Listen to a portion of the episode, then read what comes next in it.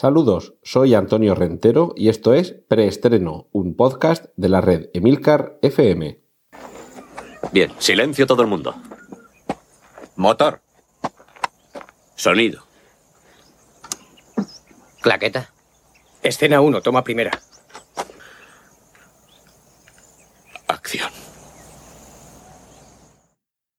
Saludos, soy Antonio Rentero y esto es preestreno dentro de la red Emilcar FM y esta voz que oís es lo que queda de mí después de una semana griposilla. Vamos a no entretenernos mucho porque el de hoy seguramente va a ser un podcast cortito y, entre otras cosas no solo porque no tengo yo la voz para estar una hora y pico hablando, sino porque tenemos una semana con no demasiadas novedades ni en cine ni en televisión. Aún así, he extraído algunas piezas de indudable valor. Os recuerdo al comienzo de este podcast que cualquier tráiler, foto, cartel, demás contenido eh, visual que yo mencione, si es porque lo he visto, eh, vosotros también lo podéis ver. Así que tendréis en las notas del podcast los enlaces principalmente a los trailers, que es de lo que más hablaremos, pero también algunas fotos de rodaje y demás.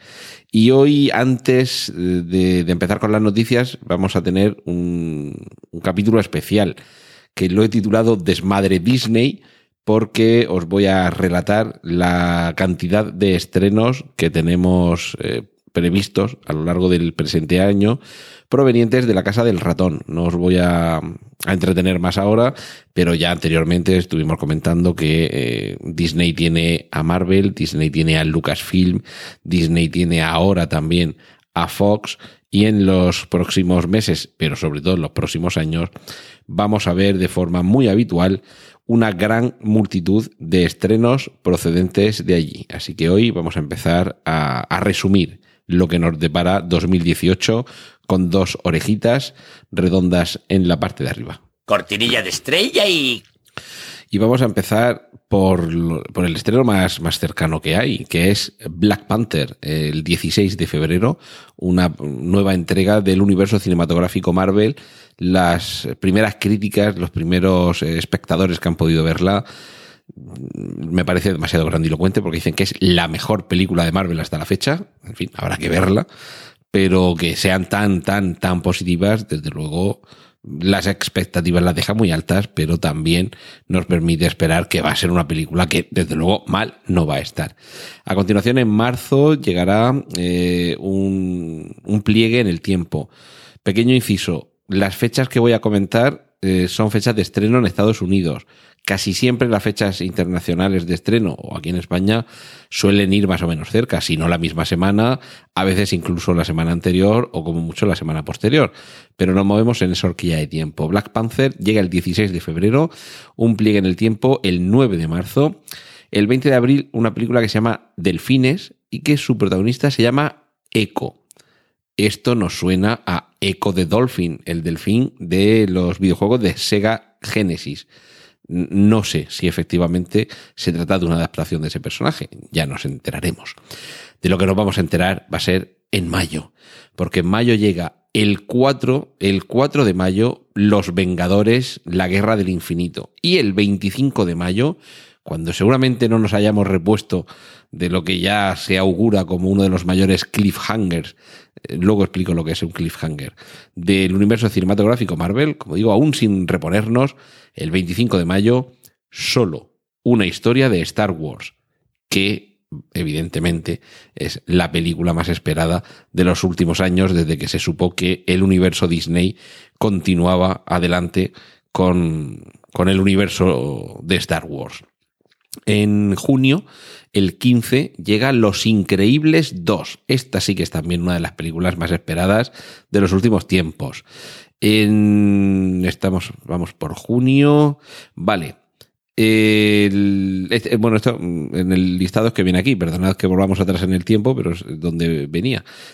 3 de abril, es decir, antes de estas últimas que he comentado, una película sobre Christopher Robin, ya sabéis, el, niño con el, con el que jugaba eh, Winnie the Pooh, pero una película que todavía no tiene título. Cosa muy extraña, es que no sepamos el título cuando quedan pues, apenas dos meses para que se estrene, pero en fin, esto es lo que hay. El 2 de noviembre, vamos a saltar ya el verano. El Cascanueces y los Cuatro Reinos, película en imagen real y ambientada en, en la historia en torno a esta, a esta ópera clásica.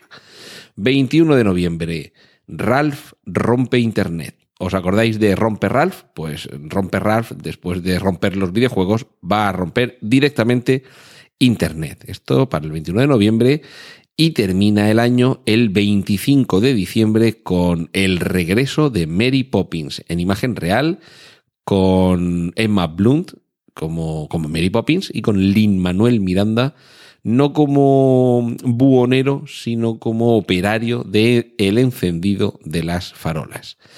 Y a ver, algunos estrenos más. Esto es para el año 2019, es decir, estamos ya adelantándonos no solo a este año, sino al año que viene. 29 de marzo, Dumbo, en imagen real. 24 de mayo, Aladino, en imagen real. 21 de junio, Toy Story 4. 9 de agosto, Artemis Fowl. Y 20 de diciembre de 2019, Star Wars Episodio 9 no sabemos todavía cómo se titula. Y esto es lo que nos tiene preparado para los próximos tiempos los estudios Walt Disney.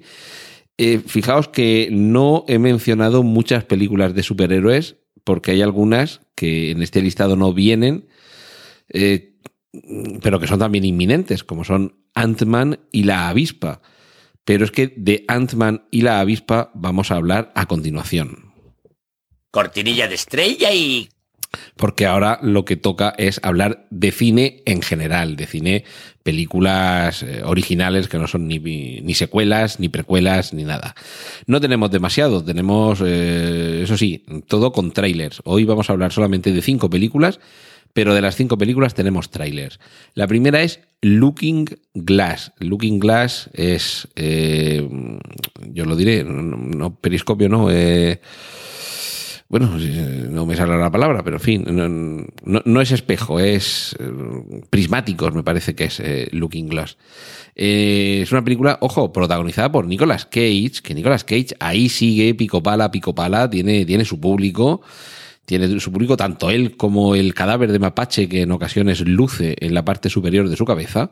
Y en esta ocasión lo que, lo que nos presenta es un, un tráiler que, tiene algunos elementos de, película de misterio que yo creo que mm, es de esas películas de, de Nicolas Cage que sí que se lo pasa uno bien contemplándolas y mm, claro, la interpretación del actor pues es la habitual. Eh, no podemos no podemos esperar otra cosa de él. En este caso, en su vertiente de hombre superado por lo que le rodea, las circunstancias un poco misteriosas, un poco, un poco rarunas. De hecho, no vamos a decir que Looking Glass sea un poquito Twin Peaks, pero por ahí van un poco los tiros.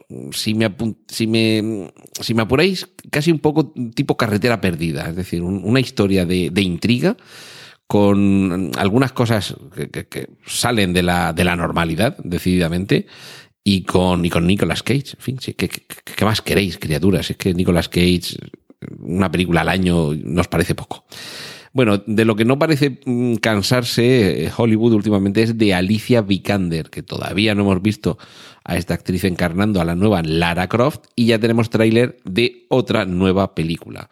En este caso se trata de Inmersión, un, drama firmado por Wim Wenders, el, célebre eh, director que además de utilizar a esta actriz como vehículo para la nueva historia que nos va a presentar, tiene también en el reparto a Jane, James, perdón, James McAvoy, que es uno de los mejores actores de los últimos años y que eh, en esta cuestión, eh, perdón, en esta, en esta ocasión, la, la historia de la película tiene que ver con, con tiene que ver, decía, perdón, con una historia de espías.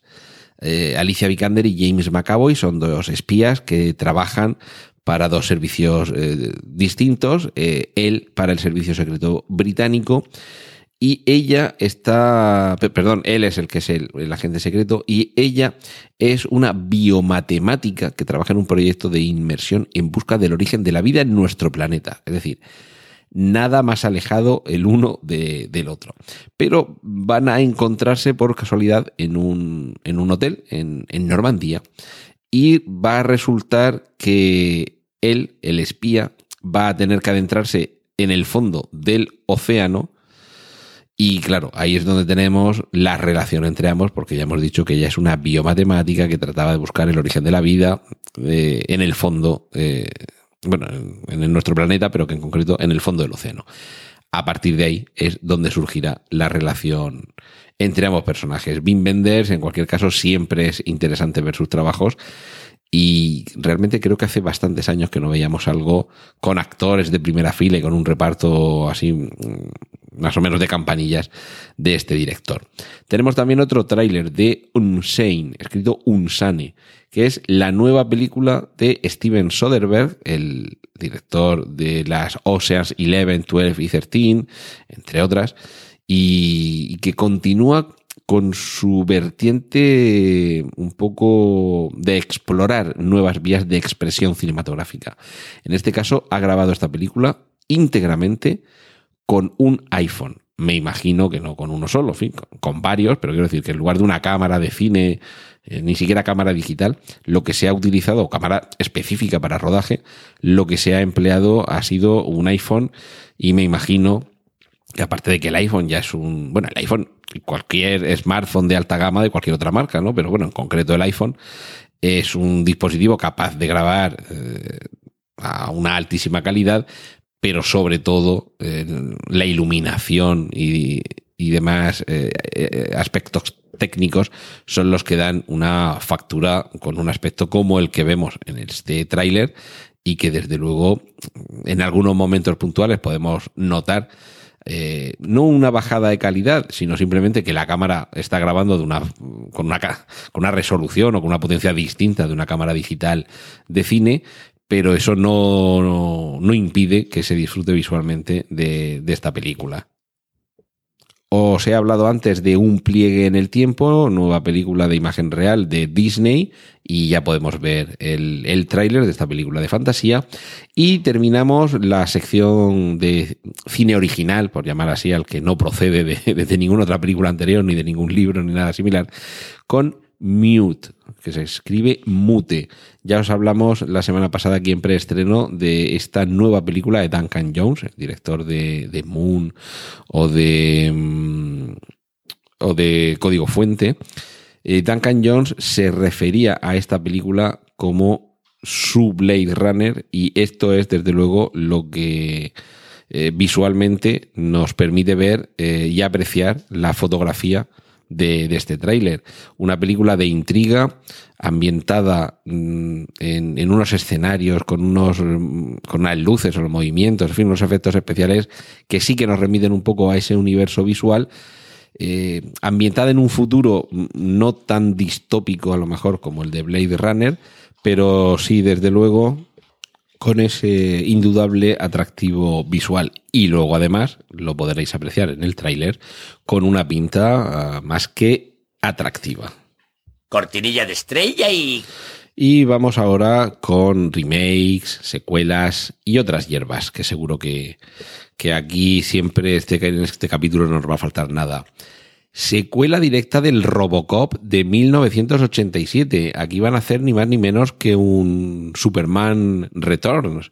Recordad que en esa película de Brian Singer se obviaba Superman 3 y Superman 4 y se nos narraba qué es lo que acontecía a los personajes como si nada hubiera transcurrido eh, hubiera sucedido después de que en Superman 2 eh, el último hijo de Krypton derrotara al general Zod y sus secuaces y sabedor de que provenían de la zona muerta partiese eh, hasta el fondo del cosmos a ver si quedaba alguno, algún resto de su fenecido planeta Krypton. Pues algo parecido es lo que se estaría preparando, pero en este caso para continuar donde se quedó la cosa, en el Robocop primigenio, en el del año 1987. El proyecto está todavía muy, muy en su origen, es decir, que esto puede salir o no y puede tardar mucho tiempo en salir y en cualquier caso, y como siempre digo, aquí en preestreno os informaremos. También tenemos el, el anuncio y la primera imagen de Misión Imposible, Fallout. Si no me fallan las cuentas, creo que es la quinta entrega si no me fallan las cuentas, ¿vale? O la quinta o, o, la sexta, me parece que ya vamos por la sexta. Bueno, en cualquier caso, tantas como para perder la cuenta. Y de nuevo, pues imagen espectacular con Tom Cruise. Si en la anterior entrega eh, despegando a bordo de un avión, pues en este caso colgando de un helicóptero. La cuestión es poner al pobre Tom Cruise en peligro, que por cierto para el rodaje de, de esta película se, se lesionó, haciendo un salto desde un edificio hasta otro, pues con su arnés, sus cables y demás, pero haciéndolo él, eh, de un edificio de verdad a otro edificio de verdad, ¿vale? O sea, por muchos cables y demás que quieras, en fin, había su peligro. Pues se partió, creo que una tibia. Y eh, está todo grabado, en algún programa de televisión se pudo ver cómo se pegaba el castañazo eh, o una tibia o, o, el tobillo. En fin, la parte, la parte baja de la pierna en cualquier caso, de su pierna derecha, si no recuerdo mal. Y vemos cómo se pega el castañazo, pero aún así se termina de encarmar al edificio y, renqueando inicia la carrera. Es decir, este tío, otra cosa no, pero de un profesional eh, como la copa de un pino. Quizá no a la altura de Jackie Chan, en este sentido de, de, hacer él mismo sus propias escenas de riesgo, pero bueno, vamos a concederle el mérito al muchacho. Eh, os pongo también el póster de la precuela de La Purga, esta serie que creo que lleva también otras tres películas o cuatro, que en este caso va a ser una precuela y el título va a ser La Primera Purga. En inglés, The First Purge. Y el, el, cartel lo que muestra es una gorra de color rojo en la que hay bordadas unas letras en blanco que pone eso, The First Purge pero que remite a esa gorra roja con unas letras del mismo, del mismo tipo de letra en color blanco que ha popularizado Donald Trump, en el que ponía America First. Pues en lugar de America First, aquí es The First Purge, o sea, la primera purga. Está claro esta precuela a dónde nos lleva, a que conozcamos cómo se pudo eh, establecer en Estados Unidos esa noche en la que todo valía. Y fíjate, pues precisamente ahora que abro aquí, que despliego el guion, efectivamente son tres las entregas que llevamos. The Purge, La Noche de las Bestias, en el año 2013.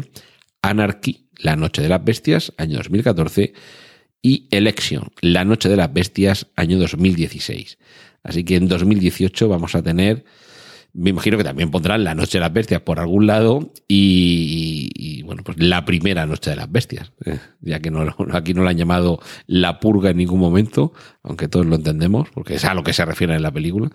Pero eso, tened claro que este año vamos a, a ir al origen de esa purga con ese cierto guiño a la política de Donald Trump. Y donde también hay algo de polémica es en el reboot, en el reinicio, de la serie televisiva Embrujadas, aquella serie del clan Halliwell con Prue, con Piper y Phoebe, que era como se llamaban las tres hermanas originalmente. Eh, posteriormente una de ellas eh, sería sustituida por Paige. Y teníamos ahí pues a Shannon Doherty, a Holly Marie Combs y a Lisa Milano y, y, una de ellas, que no recuerdo cuál fue, es la que fue sustituida por Rose McGowan. Hay bastante polémica porque primero hay muchos, o muchos o muchas, porque a mí me parece que tienen más fans femeninas que masculinos, pero hay muchas fans que consideran que no es necesario, que nadie ha pedido este reboot, este reinicio. Al mismo tiempo, desde, desde el canal CW, que es donde se produciría se ha dado a conocer el siguiente, bueno, dentro del comunicado acerca de este reinicio, se menciona que será un reboot feroz, divertido y feminista sobre tres hermanas que viven en una ciudad universitaria y que descubren que tienen poderes sobrenaturales para luchar contra demonios y derribar el patriarcado. Pues como estamos en este momento tan delicado con todo lo que tiene que ver con estas cuestiones, pues un poquito más de leña a la estufa por si no había suficiente calor ya en la caldera. En cualquier caso, pues ya digo, este, este proyecto que ya la propia cadena está tratando de apoyar el, el- que los fans se identifiquen con él, nace con, con cierta polémica porque hay, digamos, los puristas de la Embrujadas original que no están muy conformes y en cualquier caso, pues veremos a ver cómo se resuelve y, y cuando se resuelva en un sentido o en otro, si se cancela o se lleva finalmente a cabo, os lo contaremos como siempre aquí en preestreno. Cortinilla de estrella y... Y series de televisión. Esta semana, esta semana muy poco sobre series de televisión. Básicamente, Michael Haneke prepara su primera serie de televisión. Preparaos, porque con esta os podéis partir el alma. En concreto va a ser, bueno, está bautizada como un serial distópico de 10 episodios. Michael Haneke, si habéis visto Funny Games, que además tiene dos versiones, y cualquiera de las dos te, te descuajeringa el alma. Si habéis visto Amor, por ejemplo, os daréis cuenta de que no es un director ni amable, mm, iba a decir no fácil, no es que sea difícil, es que en ocasiones es difícil eh, soportar lo que te está transmitiendo en, en su trabajo. Así que me parece que esta va a ser una serie, de hecho, además rodada en inglés, es decir, dirigida eminentemente al público internacional. De hecho, es su primera serie de televisión. Y si bien es eh, producción alemana, la produce Fremantle Media, eh, que son los responsables de Deutschland 83, una serie que aprovecho para ultra recomendar. En este caso, el, el galardonado director Michael Haneke, entre otras cosas, además de Oscar a mejor película de habla no inglesa por Amor, también tiene varias palmas de oro del Festival de Cannes, mm, seguramente no va a dejar mm, incólume a todos los espectadores que se acerquen a esta serie de televisión. Y el título, para que lo vayáis teniendo en cuenta, Kelvin's Book, el, el libro de Kelvin. Y al hablar de una historia de corte distópico, yo no sé eh, a la vista del tráiler si podemos hablar de el Black Mirror de Michael Haneke. Esperaremos, esperaremos a, a, conocer esta serie y desde luego, ya digo, es posible que no sea la serie más cómoda, ni más fácil, ni más simpática de ver, pero yo no quiero decir que no tenga calidad. Normalmente Michael Haneke, si, si eres capaz de soportar lo que te está contando, no, no deja insatisfecho. Y otra noticia de serie de televisión, en este caso Apple, que recordemos que no tiene plataforma propia de distribución de contenidos, más allá de que lo que está produciendo lo puedas ver a través de iTunes, pero sigue, sigue haciendo sus encargos. Ya hablamos la semana pasada de la cantidad de dinero que se gasta en, en producción propia o que se va a gastar en, estos próximos meses y de momento le ha encargado a Damien Chazelle, el director de White Plus o de La La Land, le ha encargado una serie, una serie dramática y evidentemente no sabemos todavía dónde se emitirá o por qué plataforma podremos tener acceso a ella, pero el hecho de que haya apostado por dejar que Damien Chazelle eh, expanda su talento narrativo a lo largo de toda una serie, pues es también una grandísima noticia. Cortinilla de estrella y... Y ahora nos toca hablar de cómics, superhéroes y, y, demás personajes llevados a la pantalla grande o pequeña. Vamos a dejaros, eh, como siempre, eh, y, donde están todos los trailers de los que hablo en todos los programas de preestreno, en las notas del podcast, el enlace para que podáis disfrutar del divertidísimo tráiler de Ant-Man and the Wasp, el hombre hormiga y la avispa continúa ampliándose el universo cinematográfico Marvel. Recordad, la primera película era una comedia fresca, divertida, original. Sí que es verdad que quizá con una línea argumental muy sencillita, nada, nada complicada, pero con unos personajes de los que te quedabas con ganas de más. Vuelve también Michael Douglas y os dejo, ya digo, os dejo con el tráiler y vais a descubrir literalmente una nueva dimensión de Kitty de la dulce Hello Kitty. También tenemos otro tráiler de una, una adaptación de I Kill Giants, es decir, yo mato gigantes. Un, un cómic, este no es de Marvel, es de Image, es una, digamos, la tercera pata, si estamos Marvel, DC, Image Comics, Image, Dark Horse, cualquiera de esas dos, podría ser la tercera, en fin, no nos peleemos. La tercera o cuarta pata de la industria del cómic, que en este caso es, no es un cómic de superhéroes, no es un cómic eh, tan, en este sentido, tan adolescente, en un sentido más eh, festivo, sino que mm, nos cuenta la historia de una, una chica que está obsesionada con la, con la fantasía, pero es un poco eh, su día a día en el instituto. Un, cómic en este sentido un poco más perdón, eh, costumbrista. Y de hecho, eh, esa obsesión por la fantasía la lleva a pensar que su personaje favorito de rol, o sus, per- perdón, sus personajes favoritos de rol eh, son, son reales y que algunos están en peligro y ya hay que detener a los malos. Es un poco, un poco por asemejarlo de una manera seguramente muy, muy generosa, un poco una especie de Don Quijote de la Mancha, ¿de acuerdo? Y de hecho, aquello de I Kill Giants, aquello de mato gigantes, pues también nos remite de alguna forma al Quijote, que ya sabéis que no eran gigantes, sino molinos. Y otra cosa más que tenemos por ahí. Ah, sí, un par de fotos. Una, una foto de Tom Hardy celebrando el final de rodaje de Venom. Y otra foto, no, perdón, otra foto, no, un vídeo. Un vídeo del rodaje de Capitana Marvel, en, en el que vemos como Brie Marvel, ay, Brie Marvel, Brie Larson, la actriz que interpreta a la Capitana Marvel, eh, tiene un encuentro un poquito accidentado con un maromo que no sale precisamente muy bien parado. Ved ese, ese vídeo de rodaje y veréis, veréis a lo que me refiero. Cortinilla de estrella y... Y vamos a ir terminando. Hoy tenemos que hablar de adaptaciones, de literatura, de videojuegos y alguna sorpresa hay. Ya hay director para Doctor Sueño. Doctor Sueño es la novela con la que Stephen King continuaba lo que nos contó en El Resplandor.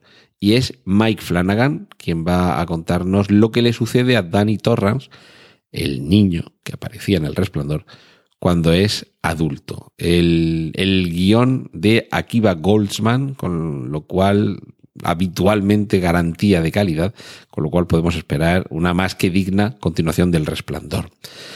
Más adaptaciones de novelas. Sam Raimi va a dirigir la adaptación de la saga, por lo menos la primera película, vamos a ver si el resto también, de la saga literaria Crónica del Asesino de Reyes. Esto también una, una gran noticia porque una vez que se nos acaba Juego de Tronos, Harry Potter, en fin, en algo nos tenemos que, que entretener.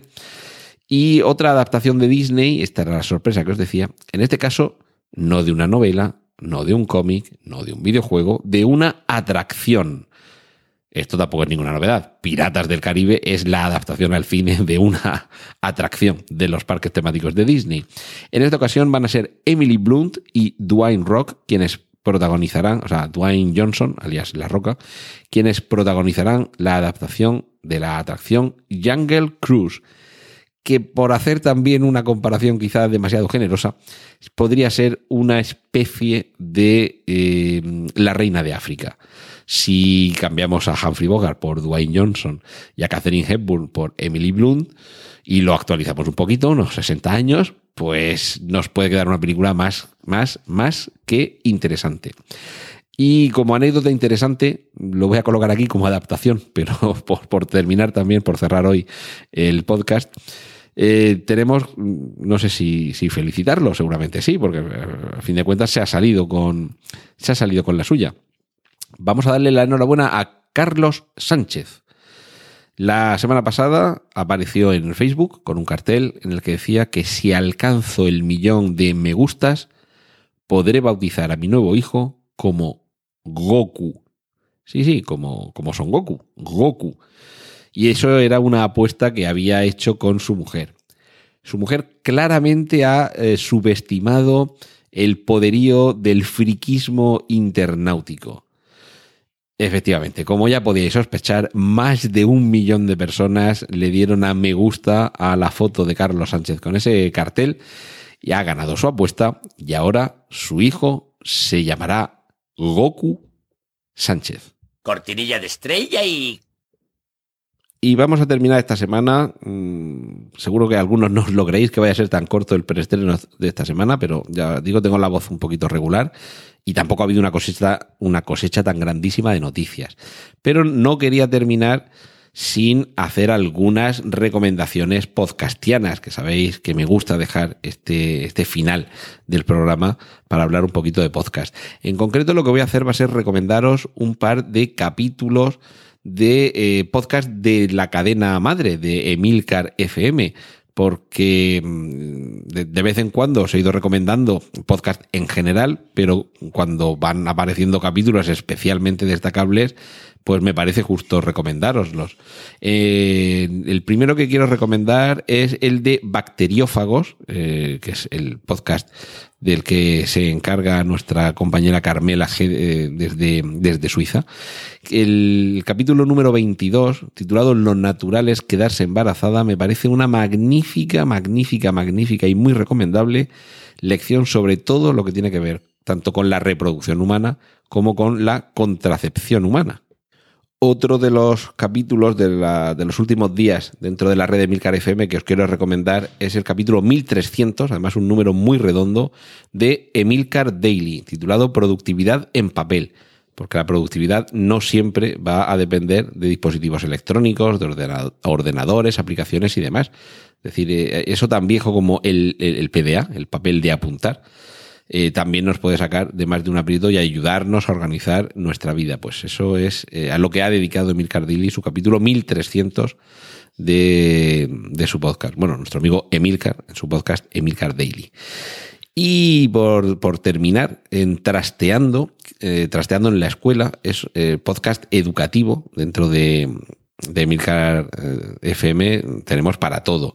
Y en este caso es eh, Maite Pellegrín quien va a contar uh, la experiencia de utilizar tanto la radio como los podcasts, que en este caso es lo que nos, lo que nos puede interesar un poco más, como elemento educativo. Es decir, si tenéis algún, alguno de vosotros, pues, trabajáis en, en educación, en un colegio, o queréis animar a vuestros hijos en este, en este aspecto, me parece un podcast eh, muy interesante para, para toquetear todo lo que tenga que ver con las distintas funciones que puede cumplir un podcast, no solamente para ayudarnos a estar informados o enriquecernos de aquella parcela de conocimiento que nos pueda gustar o interesar, sino también de ese elemento educativo que Marta Ferrero y Laura Bermúdez, que son las, las presentadoras, las gestoras de, de Trasteando en la escuela, son las eh, que han tenido esta semana eh, el interés en trasladarnos esta vertiente. Y por mi parte, nada más. Espero la semana que viene poder tener la voz un poquito más en condiciones y sobre todo que haya muchas más noticias, que no pare de haber noticias de cine y televisión para contároslas. Cortinilla de estrella y... Esto ha sido todo por hoy en preestreno. Muchas gracias por la atención prestada. Hay disponibles más episodios de este podcast en nuestra página web preestreno.tv y en emilcar.fm barra preestreno, donde aparecen otras formas de contacto y participación y donde esperamos vuestros comentarios. Un saludo de Antonio Rentero y hasta el próximo preestreno. ¡Y corten! Genial, la positiva.